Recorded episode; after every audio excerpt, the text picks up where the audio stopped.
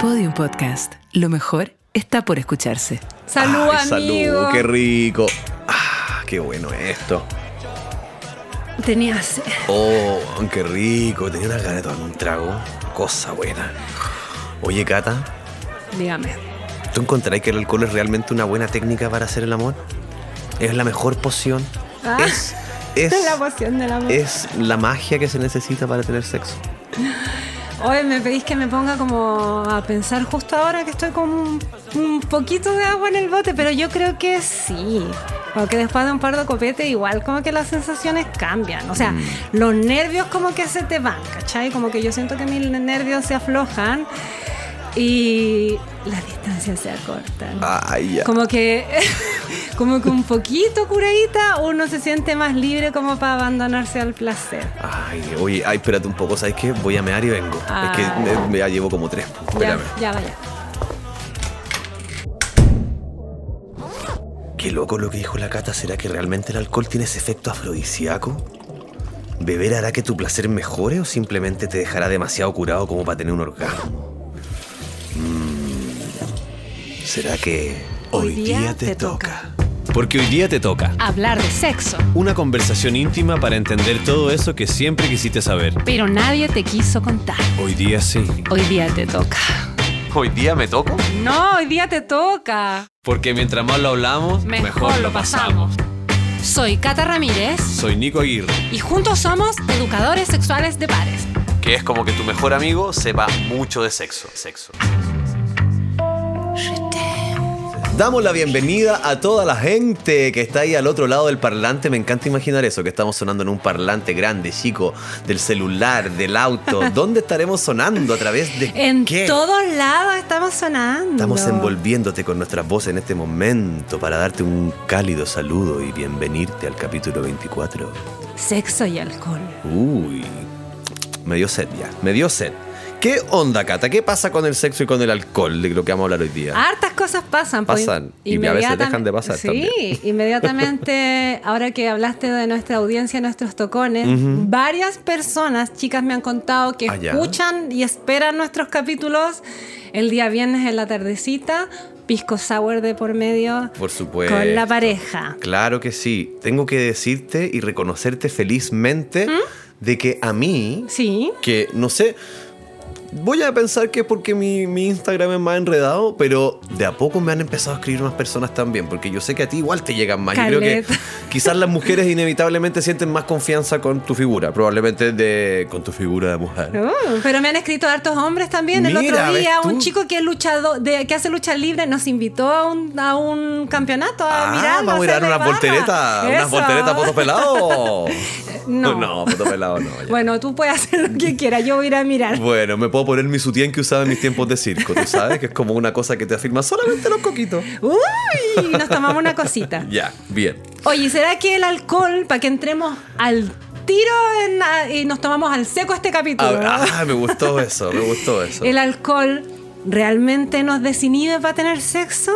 Mm, ¿Hiciste mira. tu tarea? ¿Leíste? Sí, algo. Mira, yo sin, sin leer la pauta te digo al tiro que lo que pasa con el alcohol es que de a poco empieza a dormirte el lóbulo frontal. Ay. Entonces, decisiones que uno toma de forma muy racional, con mucho juicio y criterio de día, Ya. de noche con un par de copetes eh, pueden empezar a tener unos márgenes mucho más blandos, parámetros que se pueden Ah. diluir fácilmente con el alcohol. Y de hecho, te quiero decir, para que veas que Sí. yo estudio y que también tomo mucho, no mentira, Y tomaba. que tomo mientras estudio. y que tomo mientras estudio, porque me lo tomo Real, en serio. no fake. Ah, real, no. Cuando hago algunas pautas me podré estar tomando un whisky. Eh, quiero decirte que cuando uno apaga tele, ¿Ya? ¿ya? Es porque tu cerebro dice como... Este weón va a dejar la cagada porque está apagando el lóbulo frontal con todo, así que mejor apaguemos transmisiones y salvemos esta vida. ¡Pum! Y eso no tiene nada que ver con la desinhibición, pues como pasarse para el otro lado, porque Exacto, dicen los po. expertos Ajá, ¿sí? a ver. Que sí eh, el alcohol puede funcionar como un desinhibidor, pero con un consumo moderado equivalente a menos de dos copas de algo, lo que De a ti algo. más te gusta, ¿cachai? Porque de esa manera como que se transforma en un estimulante del apetito sexual, Ajá. un tranquilizante sedativo Y vienen con eso como sensaciones positivas, ¿cachai? Que pueden Claro. facilitar las relaciones con otras personas. Y esto me gustó, el encuentro físico de los cuerpos. Ah, qué rico. Pero con dos copitas nomás, pues como cuando Claro. te recetan Ay, tomar una, una copita de vino al almuerzo para eh, los problemas eh, cardiovasculares. si te tomáis toda la botella te pasáis para el otro lado. Claro, pues ¿Sí? entonces esta desinhibición puede ser tal con el alcohol Sí. que tu cerebro ya termina por apagarse para que no vayas a atentar contra tu vida. Claro, este ya se pasó de la Y aquí, raya. para esto a mí me parece muy interesante porque, para que lo dejemos instalado ya, Ajá. eh, el alcohol entonces nos desinhibe Sí. y facilitando las relaciones interpersonales, entonces vamos a volver aquí a poner sobre la mesa nuestro tan amado diálogo y transparencia y honestidad, ¿no es cierto?, a la hora de relacionarnos con las personas. Justo estaba pensando en eso Porque, hay que tomarse algo para que la cabeza apague un algo que te, que te inhibe esta capacidad de comunicarte libremente. Entonces, ¿qué pasa? algo que te pregunto? inseguriza de pronto, Exacto. algo que te cohíbe. Claro, que eh, puede ser una cosa personal, física, psicológica, algo del contexto. Tal vez te sientes, como a mí me pasó muchas veces, el más bajo de todos los hombres que están en el lugar y cosas así que de pronto ponen, Sí, po. te ponen en, En una- chiquitito. sí. Te ponen chiquitito. Sí, a mí también me ha pasado. Sí, te has Sí. sentido chiquitita. No, me que sentido muy... No, a mí me pasa al contrario, como en términos como de corporalidad, como Ajá. que me siento así como... Ya que feo lo que voy a decir, pero es verdad. Como, un ropero de tres cuerpos, como muy grande. Como La que- mansa woman. Como que me siento que mi, como que mi cuerpo es más grande de Pero lo es que, tú eres de una estupendura. No, tú eres heavy. Tú eres como una mujer de los 70, así, Ah. curvilínea. Sexy total, bajándose como de un camaro, como con unos lentes grandes y ¡pa! Aquí vengo yo. Y en la realidad, Eso, po. me voy bajando de mi ñuñuki. Ay, ñuñuki. Ya, bacán. Pero yéndonos hacia el otro lado, Ajá. ¿cómo miramos al resto? Porque igual quiero ¿Verdad? preguntarte A sobre ver. algo que tú ya has mencionado en otros capítulos. Oh, en que capítulos anteriores. En capítulos anteriores has dicho que una piscola está ahí bacán, dos piscolas, ah, a veces que me gusta, la que no me gustaba tanto. Tres piscolas, están todas ricas. Y está enamorado. ¿Por qué, Nico? Parece que todos se ven más sexys cuando estáis curado. Mm. ¿Es que el copete tiene este efecto embellecedor? A ver, varios estudios han examinado el efecto embellecedor del alcohol, aunque sus resultados son bien contradictorios. La cuestión es que en un estudio del 2014 concluyó que el alcohol parece hacer que las personas parezcan más atractivas, particularmente aquellas que no se percibían como atractivas, para empezar. ¿Ya? Y no solo las personas, hasta los paisajes también se ven más bonitos. Ah, sí, pues como que uno exacerba todo. Incluso las mocas de la fruta macho parecen ser menos exigentes con sus parejas potenciales después de recibir alcohol. Cacha, o sea, en todo nivel de la Ah. escala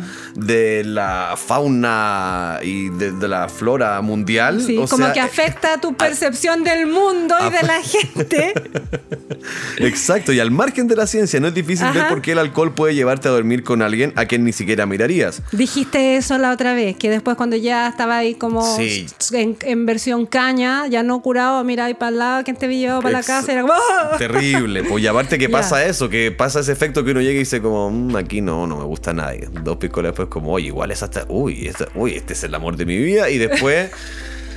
Ay, ay, ay. Ya, después, pero eso bueno, te puede llevar a conductas irresponsables afectivamente. Así 100%, que pues eso es lo retomemos que- que- nuestra mini sección que la hemos dejado olvidada. Amigo, no hagáis esa wea. Sí, ¿Sí? amigo, no hagáis esa wea. A ver, vamos a ver algunos pros y contras del uso del alcohol en la cama, por ejemplo. Sí, yo encontré más contras que pro. Me parece. Aunque no quiero ser prohibitiva porque no me, no, no me voy a hacer la weona. Hay, hay un video que dice así, la elegancia, la clase, no se pierde aunque uno se haya tomado muchos copetes.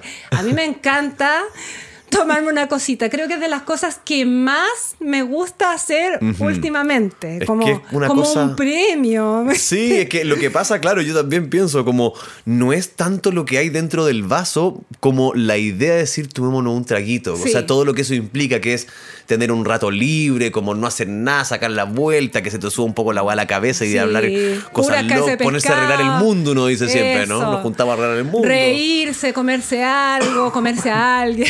Comerse, claro. Ya yo no puedo concebir, por ejemplo, tomar copete y no comer nada entre medio. Como que ese carrete de puro vaso puro vidrio. me carga, me carga. Mm, ah, igual. Póngame un manicito, Sí, también. un guachito rico, un algo. Como ese meme que dice como, Oye, mami, si tú quieres comer y bajar de peso todo al mismo tiempo, pues cómeme a mí. Y ese que dice, oye, me dijeron que te gusta la cerveza. ¿Qué te parece cervezado por mí? Ah, no. Ya, uno, ¿puedo decir un pro? A ver, veamos. De lo, del uso del alcohol en el- la cama. Para- Iba a decir el ring, pero es muy antiguo. El ring de cuatro perillas, Sí. ya. Ya, aumenta el deseo sexual y la Ya. excitación, pero hasta cierto punto. El alcohol afecta a la libido y la excitación de las mujeres de la misma manera que afecta a los hombres. Un copete provoca deseo. Muchos estudios, ya lo dijimos antes, eh, muestran que después de uno o dos tragos, en hombres que pesan más de 86 kilos, se ve una- un mayor deseo sexual y más actividad sexual. Wow, y esto me pregunto si tendrá que ver porque el Tú alcohol. pesáis menos que eso. Yo sí, yo peso casi 20 kilos menos que eso, fíjate. Y eso que qué- hasta hace un año atrás pesaba solo 4 kilos menos que eso. Ya, pero salgamos de ese lugar, salgamos de ese lugar. No, quiero hablar del parte. peso, ya. Ya, ah, olvídate, hablemos de los dólares. No, mentira. Pasa Uy, que obvia- muy fome, po, sí fome. ¿Me hubieras Oye, tomado un copete? sí, me por- hubiera reído más. Hubiera sido divertido con un copete, reconócelo. Con una piscola hubiera sido una buena talla. Ya, pero aquí pasa algo que el Sí. alcohol es un, eh, no sé cómo se llama, vaso dilatador, algo Sí. así. Entonces, obviamente que también en la medida que hay más alcohol en la sangre, eh, esta fluye y corre más rápido, que eso ya nos lleva a una cercanía con el ámbito de lo amoroso sexual. Tú sabes que y la estás sangre... como sonrojado, no de coqueto, sino claro. de... eh, Pero ¿cómo se empiezan dice? A haber similitudes entre un estado y el otro, ¿no es cierto? Y uno tiene una tendencia Sí. más a querer como seguir este rush de sangre. Sí. Y uno de los lugares para donde se va la sangre es al día tú sabes. Y a la cara en el bronceado de cantina. El bronceado de cantina, claro que Se te sí. llenan los genitales de sangre y la carita se te pone colorada.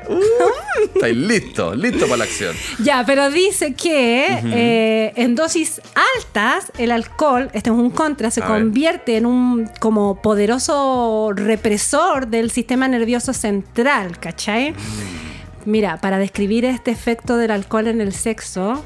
William Shakespeare en Macbeth dijo, provoca deseo, pero le quita desempeño. Ah. Esto sobre todo en hombres que le, que le ponen mucho al... ¿Cómo, Sí. cómo se dice este gesto? A empinar al- el al codo. empinar- claro. O que son derechamente alcohólicos. Alcohólicos. Sí. Claro. Y ahí tenemos, bueno, como lo que hablábamos el capítulo la semana pasada, ¿no es cierto? Nuevamente cuando las adicciones eh, pasan cierta Sí. línea que eh, no nos permiten desarrollar nuestra vida de una manera como más normal. Y, Eso, y estáis va- tan curado siempre que nunca eres Claro. capaz de pasar como a la otra fase en un encuentro sexual con alguien. ¿A ti, tú estuviste alguna vez en esa situación? Yo reconozco que más de alguna vez de ultra curado eh, tuve más de alguna relación sexual en la que no logré irme. Y más de alguna vez también incluso ni se me paró. Yo creo, como de estar tan borracho y tener ganas de huellar, pero es difícil enfrentarse a ese momento, sobre todo las primeras veces, porque uno también no lo tiene tan claro. Sí, y de adolescente uno dice como, ¿qué está pasando? Sí, me ha pasado como de tenerme, como mentalmente estar como muy entusiasta, producto de la efervescencia del alcohol, pero como que mi cuerpo no está cansado, no responde y eso es otro de los contras, porque el alcohol puede disminuir la lubricación en la vagina debido a la falta de riego en la zona y a la di- deshidratación Ajá. que se produce por el alcohol. Por el alcohol, claro. ¿Sí?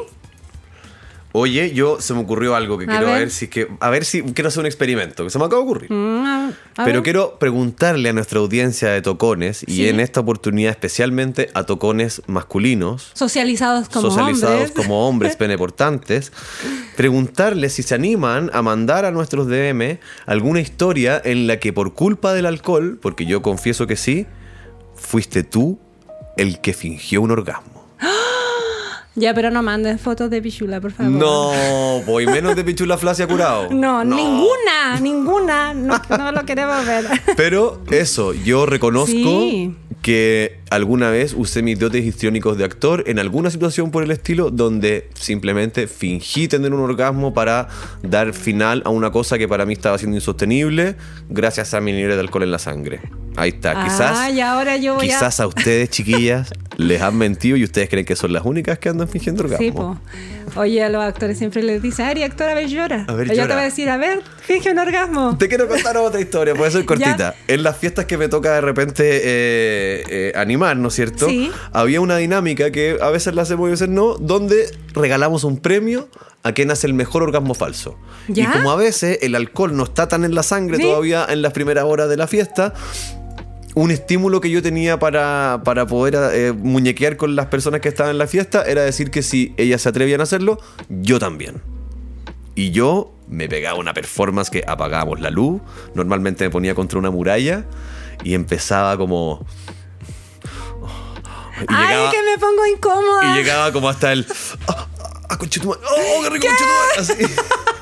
Y quedaba la cagada, pero lo bueno era que después igual ellas se animaban a jugar y pasaban cosas muy divertidas como con los orgasmos falsos y todo, pero Pero eso lo podemos dejar también para otro capítulo. podemos dejarlo para Sí, otro capítulo. performance de orgasmo falso. Sí. Hashtag amiga no lo haga. Sí, así que, pero amigos, si lo has hecho, escríbenos, porque estaría bueno empezar también a, a equilibrar, a dar vuelta la tortilla para otro lado y ver quiénes son los mentirosillos ahí también. Ya, pero no te vayáis tanto para el otro Ya lado. ya volví, ya Volvamos volví. a los contras del copete De hecho, y el sexo, porque esto. sí, po, dice justamente lo que estaba hablando, que tiene un impacto en la, la erección de los hombres. Ah, pero en el fondo, claro, a dosis baja eh, puede ser un, un aliado, ¿no es Sí. cierto? Y si nos pasamos de la raya, como esta, hay una película que salió hace poco, esta que, como una, no sé, una película nórdica, noruega, danesa, no sé qué, se llama Druk, Drunk, que son estos grupos de, de amigos ¿Ya? que empiezan a experimentar con mantener un grado alcohólico en su sangre como de 0,5 por unos estudios. Entonces la empiezan a tener,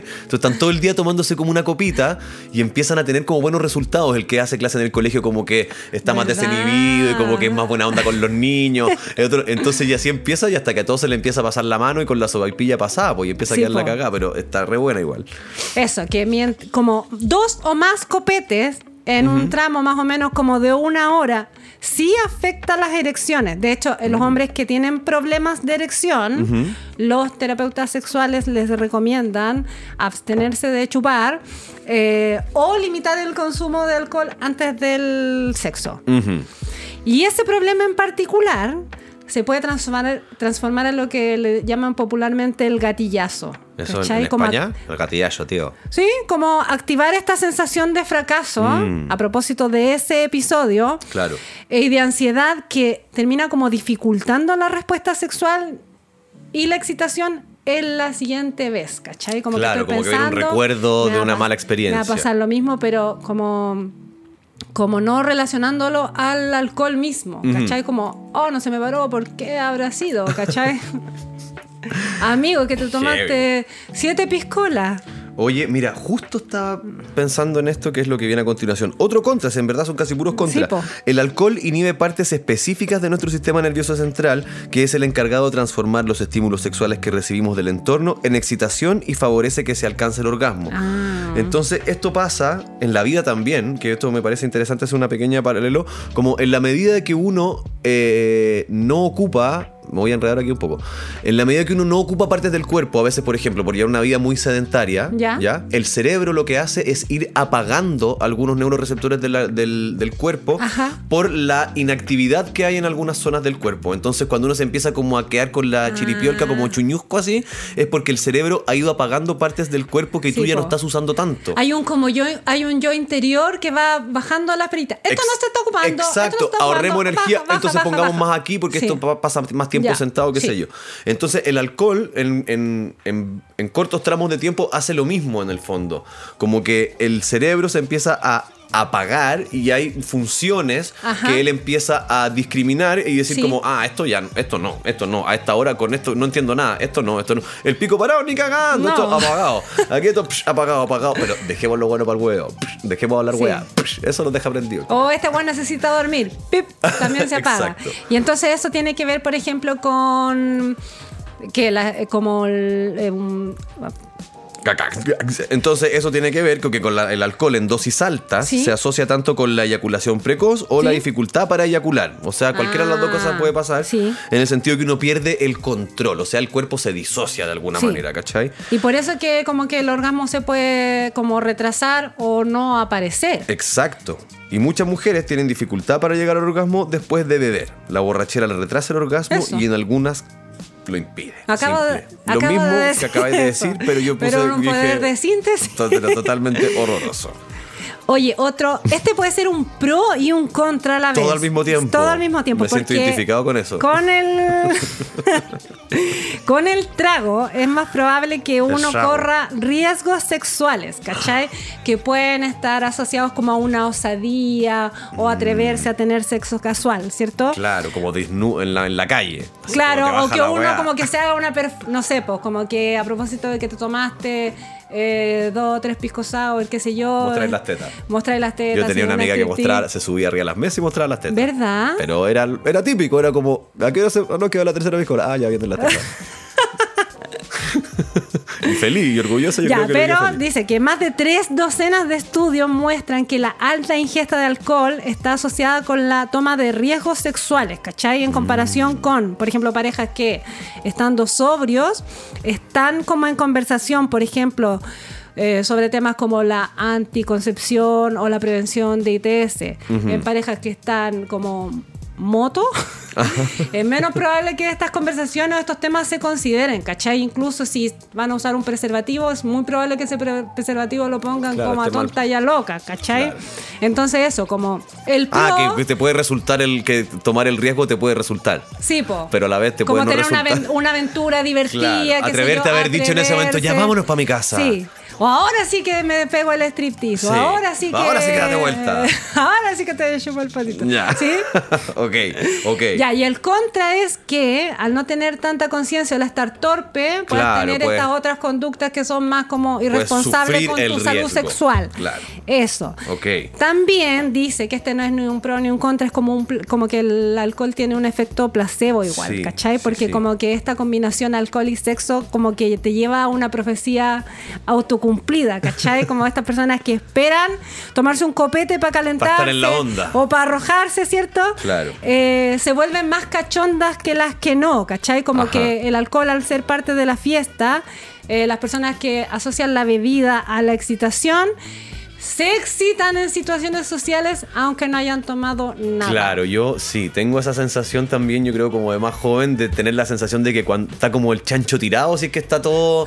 ¿Cómo si- el chancho El tirado? chancho tirado, está todo, están todas las condiciones dadas ¿Ya? para que se facilite la sexualidad en un ambiente en donde, no sé, pues están todos tomando. Tú hay un cumpleaños, estás en la mesa llena de piscola y tú dices como, hoy día me toca, vos viejo, seguro. Ya, no sé, no ¿Cachai? estoy tan de acuerdo con eso. no, yo creo porque- que es una visión más, más, más machista al respecto del- de la eh, situación. Sí, pues y equivocada. Y eso nos Totalmente, lleva al po. siguiente tema fundamental, que ninguna conversación sobre alcohol y sexo va a estar completa sin mencionar el consentimiento. ¿sí? Absolutamente. O sea, el alcohol, ya para adelantarnos, ¿cierto?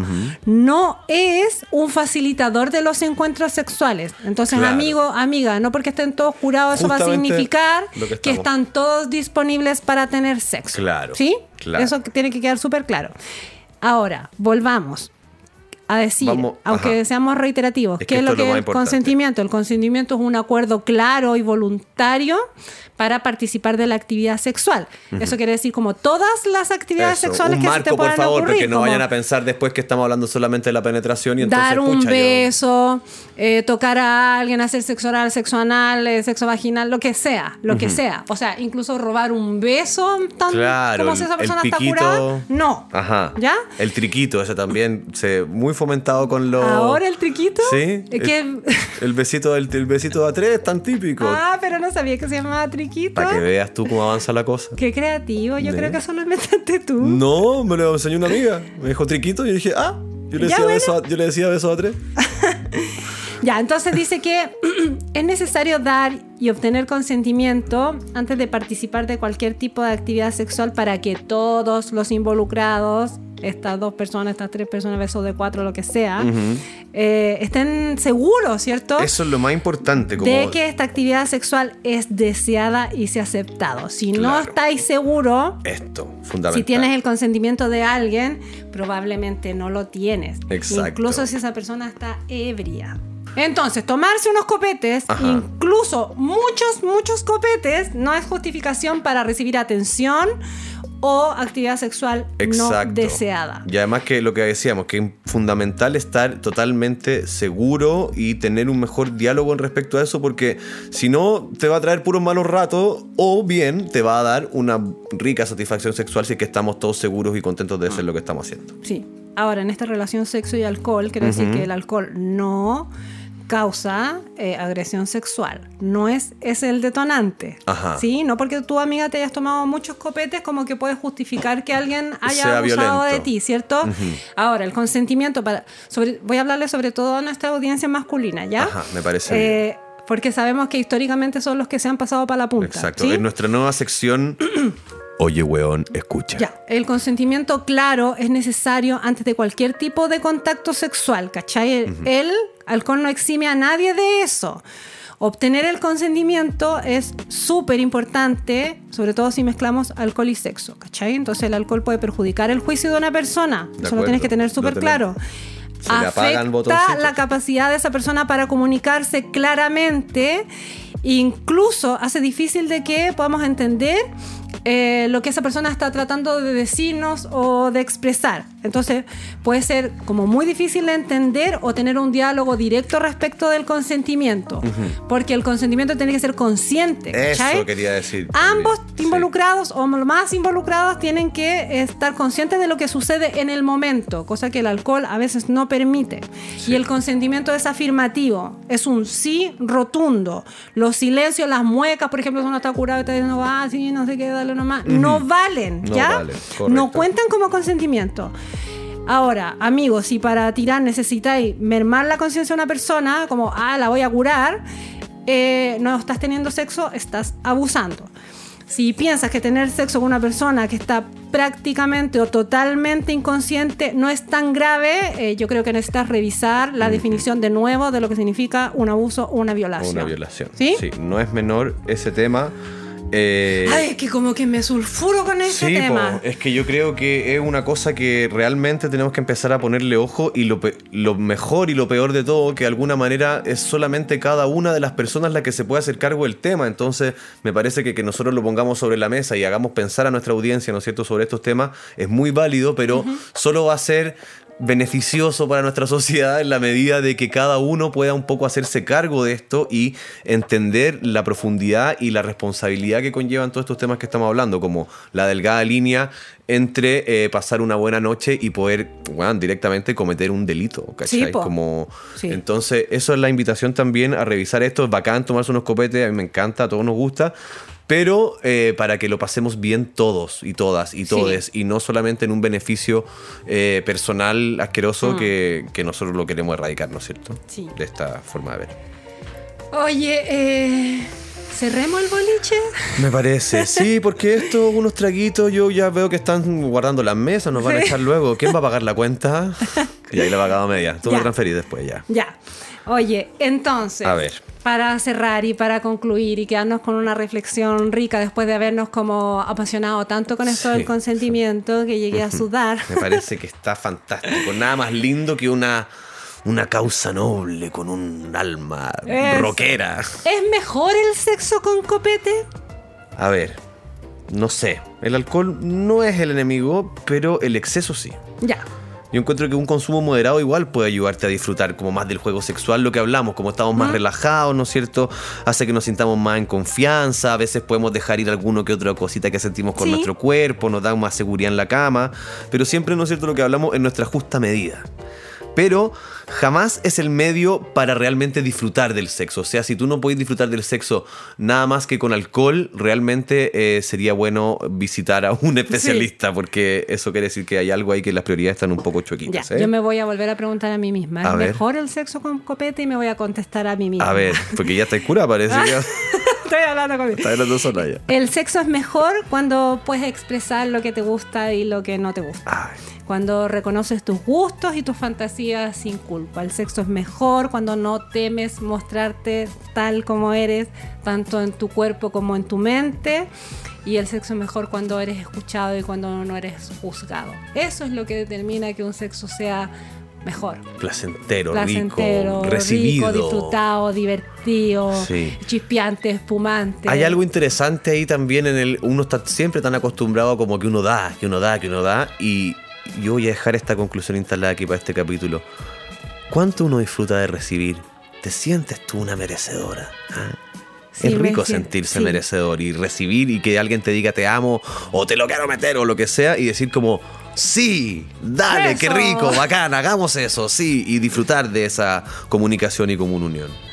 Eso, bacán. Hoy día viernes de nuestro capítulo número 24, entonces celebremos, invitamos a toda nuestra audiencia a tomarse un traguito, a disfrutar, a vivir un momento placentero, a Hacer un chin en Spotify o donde escuchen sus podcasts, sobre todo a que nos den cinco estrellitas. Este, Sí. este nosotros somos un trago gran reserva cinco estrellas. Exacto. Danos estas y cinco si te- ya te estrellas. estás tomando el pisco sour, alguna cosita, y esto es de ser, quizás es la primera vez que nos estás escuchando, o tal vez no hayas escuchado hace tres capítulos. Hay 19 o 20 capítulos en la lista que puedes ir a escuchar ahora y seguir divirtiéndote con tus amigos del sexo. no sé qué canción vamos a poner. Esa que esa, po, esa bien. Ah, esa bien calentona y divertida que habla justo de alcohol y de sexo. ¡Ah! ¡Ah! Se te olvidó. Ya, ok. Entonces, Tomo ahora que para ya- no enamorarme. Me enamoro. Pero vamos a poner la versión de Amar Azul, ¿no es cierto? Más Esa, pachanguera, para que nos vamos aquí a ponerle si no, ¿pa' sabor. Y con dos piscolas igual nomás. Ya. Entonces, Shaolin, po. Shaolin, po, yo tomo Amar Para no Azul. enamorarme.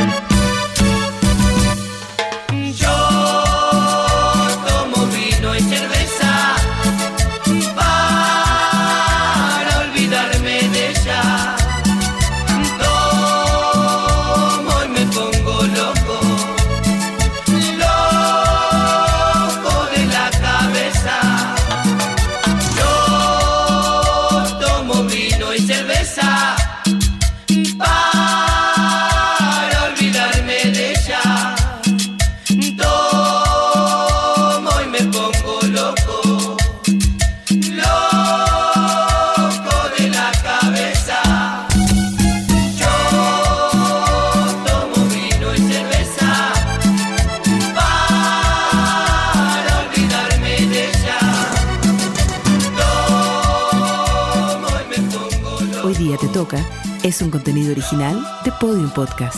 Para escuchar más conversaciones como esta, entra a podiumpodcast.com, Spotify o donde escuches tus podcasts. Síguenos en nuestras redes sociales y búscanos como Podium Podcast Chile.